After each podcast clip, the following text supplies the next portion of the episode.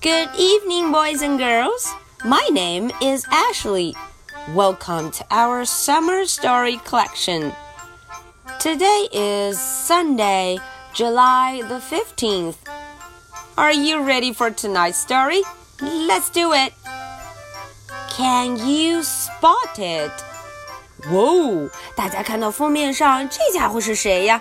哦，It is a chameleon。原来它是变色龙 chameleon。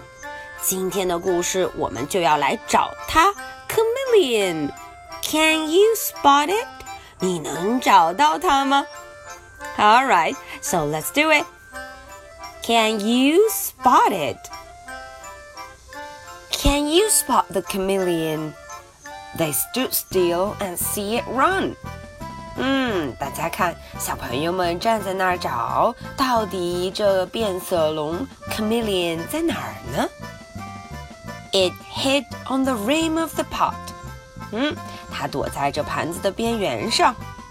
It hid on the tip of the plant. 哦，它躲在植物的尖尖上，躲在植物叶子上。Can you spot the chameleon? They look in the dirt and on the rock. 啊，小朋友们继续找。Can you spot it? 嗯，能找到它吗？他们在哪儿找呢？在泥土里，在石头上。In the dirt, on the rock. Now it is blue. 哦，现在它变成了蓝色。It is blue. See what it can do. 哇哦，大家瞧瞧，它都有什么本领呢？Now it is red. 哈，一转眼的功夫呀，它就变成了红色。It is red.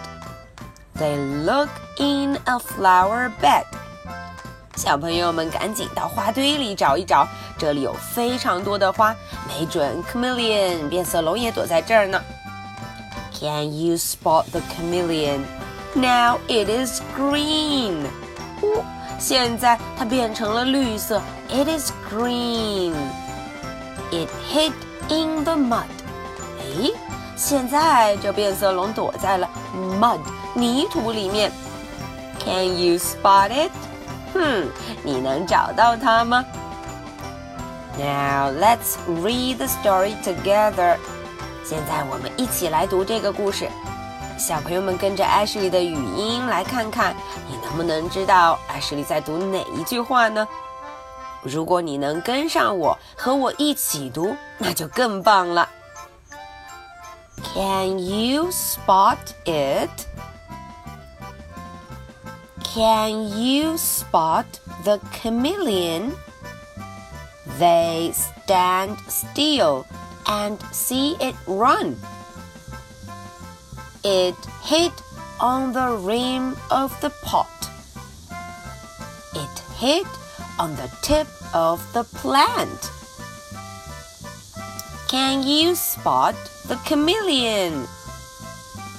They look in the dirt and on the rock. Now it is blue. See what it can do. Now it is red. They look in a flower bed. Can you spot the chameleon? Now it is green. It hid in the mud. Can you spot it? All right, so that's the end for the story. Now, are you ready for my question? What color of chameleon do you like best? 诶，大家想想看，嗯，当这个变色龙 chameleon 变得五颜六色的时候，你最喜欢的颜色是哪一种呢？If you get the answer, don't forget to put it in your reading log. 嗯，大家如果找到答案了，可不要忘记把它放到 reading log 我们的阅读清单中喽。Okay, So this is the story for Sunday, July the 15th. So much for tonight. Good night.